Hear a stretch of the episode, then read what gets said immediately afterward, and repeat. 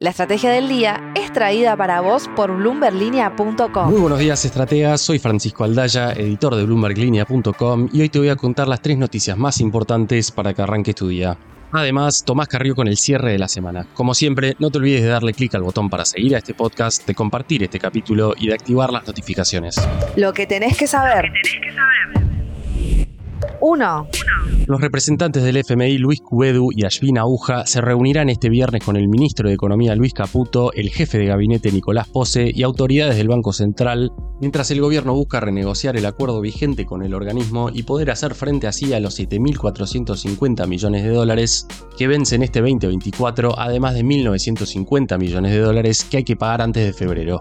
Con el programa anterior caído por el incumplimiento de las principales metas monetarias y fiscales, queda por verse cómo se reconfigura ahora la relación con el fondo al que todavía se le debe el total del crédito original tomado por Macri en 2018.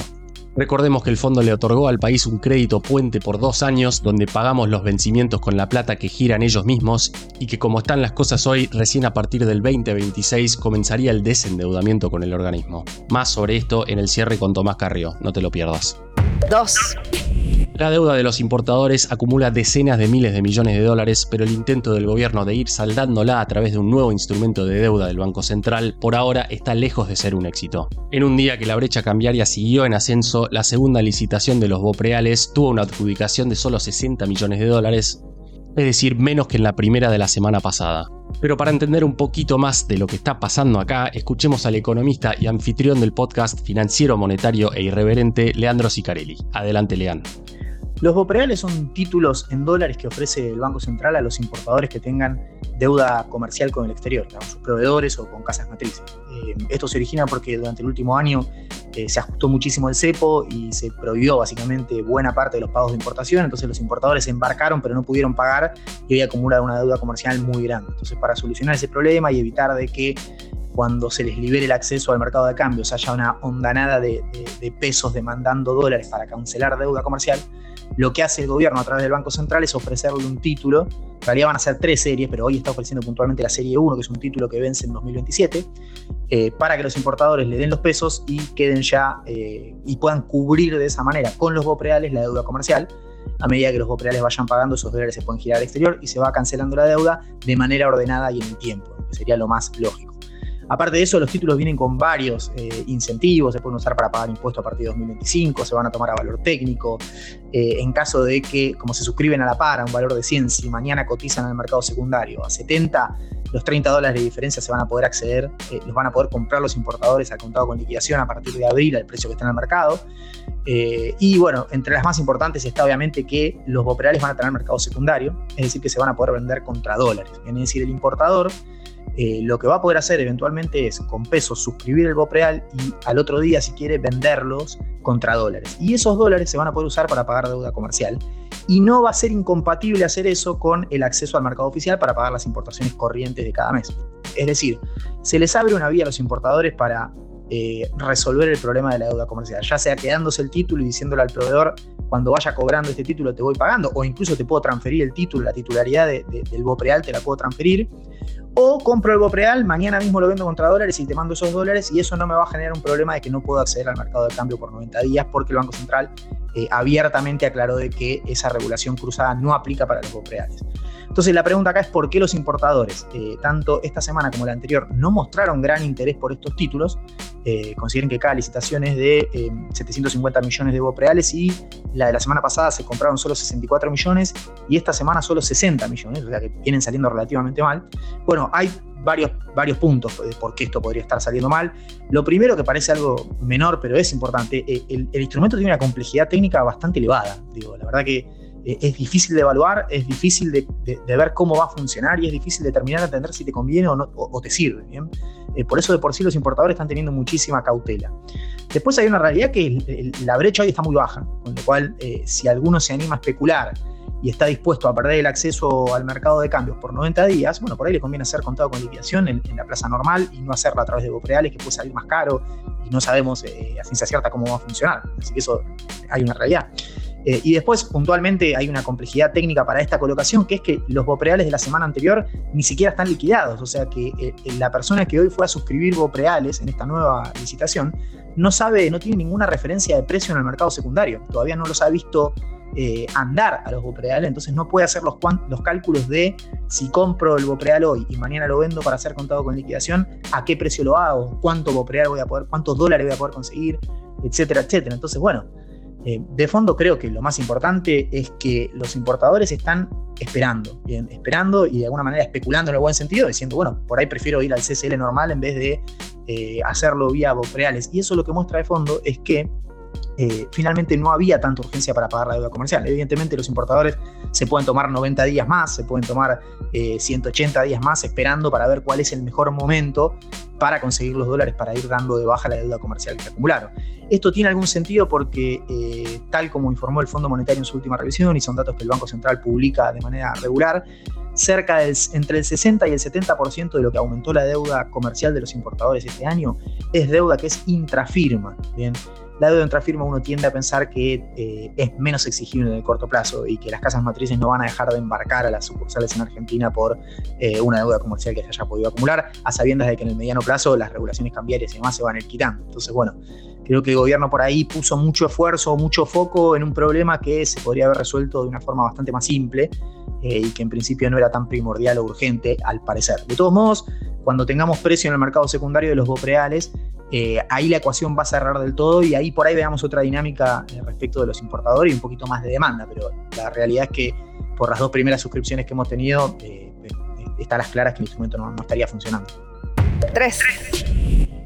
El Global XMSCI Argentina ETF fue el mejor ETF de renta variable en un país en 2023 con un rendimiento del 53%. Pero ahora los analistas que consultó Bloomberg News se están preguntando si ese impulso alcista puede continuar. Este ETF, que agrupa algunos de los principales activos del país, se enfrenta a las trabas con las que se pueda topar el envión reformista de Milei, mientras crecen las medidas judiciales de los sindicatos y de la oposición. El ARGT atrajo unos 30 millones de dólares de inversores internacionales en diciembre y 2 millones de dólares en el primer día hábil del mercado estadounidense. Greg Lesko de Delta Asset Management dijo por lo pronto que todavía hay alzas si las cosas siguen por buen camino. Antes de pasar al cierre de la semana, veamos rápidamente cómo van a abrir hoy los mercados. El S&P Merval subió 3,3% ayer, fue una jornada roja para las acciones argentinas en Wall Street, con bajas de hasta 7,2% para Superviel y subas de hasta 4,4% para despegar. El dólar blue cerró en 1020 pesos, el MEP en 1050 y el contado con liqui en torno a los 1078 pesos. El cierre. Y ahora Tomás Carrió, contanos por favor con quién hablaste para ver cómo estamos cerrando otra semana más en la economía argentina. Muy buenos días, bienvenidos a una nueva edición del cierre de la semana, la primera de este 2024. Mi nombre es Tomás Carrió y como cada viernes vamos a estar repasando acá los temas que acapararon la agenda económica en Argentina. Mientras las reformas que impulsa el gobierno de Javier Milei empiezan a sufrir los primeros contratiempos en el Congreso y la justicia, un nuevo frente de negociación se abre para el oficialismo con la llegada de representantes del Fondo Monetario Internacional al país. Desde este viernes comenzarán las reuniones para reflotar el acuerdo por 44 mil millones de dólares y destrabar los desembolsos por 3.300 millones de dólares pendientes, necesarios para hacer frente a los próximos vencimientos de deuda con el organismo. Recordemos que Argentina decidió unificar los pagos correspondientes a enero para fin de mes por una cifra cercana a los 2.000 millones de dólares, mientras que en febrero aguardan pagos por otros 760 millones de dólares más. Pero estos no son los únicos vencimientos de deuda que tiene que afrontar el gobierno en el corto plazo. La semana que viene también deberá desembolsar unos 1.500 millones de dólares correspondientes a intereses de los bonos que el gobierno ya informó que va a pagar. Si además se suma la deuda con organismos internacionales, solo en el primer trimestre del año los vencimientos de deuda superan los 5.500 millones de dólares según cálculos privados. Por todo esto es que cobra especial relevancia el desarrollo de estas reuniones que mantendrán representantes del fondo con el jefe de gabinete Nicolás Pose, el ministro de Economía Luis Caputo y autoridades del Banco Central. Pero también por esta misma razón es que sigue siendo importante la dinámica de compras de reservas que va mostrando el Banco Central en sus intervenciones en el mercado de cambios. Ahí, desde la devaluación convalidada a mediados de diciembre, la autoridad monetaria argentina ya logró comprar más de 3 mil millones de dólares netos. No se trata, sin embargo, de la única dinámica que no podrá descuidar el gobierno en estos días. También entre las prioridades seguramente seguirá estando la disparada de la inflación y los riesgos de que los precios se espiralicen.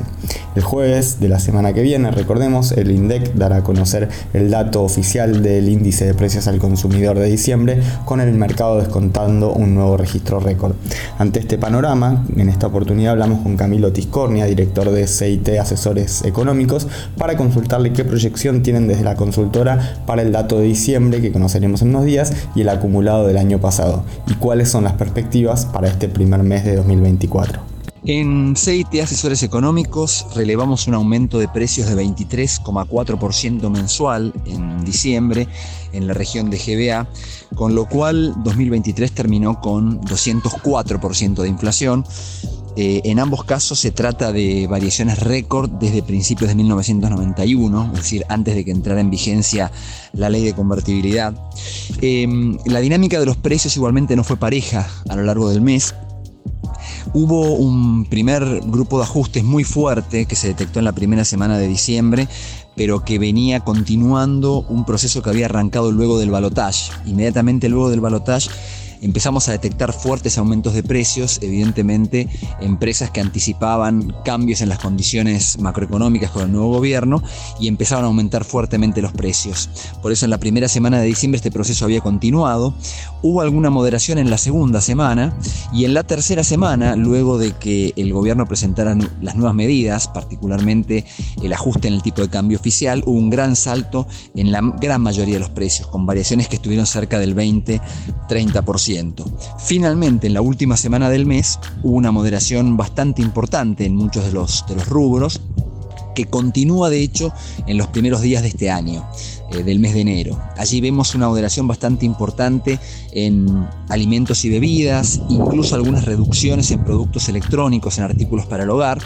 Contrariamente, eh, los sectores que empiezan a repuntar son el del turismo, que esto es habitual por el pico estacional que tiene este rubro por las vacaciones de verano y se le suman aumentos en servicios públicos, particularmente en transporte, regulados por el gobierno, que estaban absolutamente atrasados luego de que el gobierno anterior suspendiera el ajuste por inflación. Eh, ahora hay un aumento bastante fuerte durante el mes de enero para este, este rubro, que seguirá después en los próximos meses sí con ajuste de inflación, como anticipó el nuevo gobierno. Y a esto em, hay que sumarle también un fuerte aumento de combustible cercano al 30%, que ya también se había dado a mitad de, de diciembre y que ahora se repite en el mes de enero. Por eso es que eh, esta disparidad que hay en el mes de enero entre productos que empiezan a moderarse luego de la corrección para ajustarse al nuevo tipo de cambio y otros sectores que todavía tienen aumentos fuertes como el turismo, los servicios públicos, más el arrastre estadístico que deja el mes de diciembre, es que creemos que en enero la inflación puede volver a rondar el 20% mensual. Como bien nos explica acá Camilo Tiscornia, la dinámica de precios seguirá siendo un tema a monitorear durante este mes y difícilmente veamos un alivio en el corto plazo. Otro de los temas a seguir mirando de cerca es cómo siguen comportándose los dólares paralelos y la brecha cambiaria que ya dieron señales de despertarse en estos últimos días.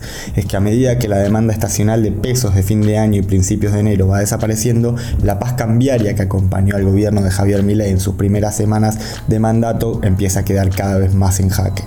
Hasta acá llegamos con una nueva edición del cierre de la semana. Nos reencontramos el viernes que viene en este espacio de la Estrategia del Día dedicado a los temas que están marcando la agenda económica en el país. La frase del día. Antes de irnos, escuchemos lo que dijo ayer sobre la ley Omnibus Martín Tetaz en AM750. Hay una estafa al electorado porque el propio Milei dijo que se cortaría un brazo antes de subir un impuesto y ya tiene como 8 brazos menos. Antes amigos, hoy enfrentados.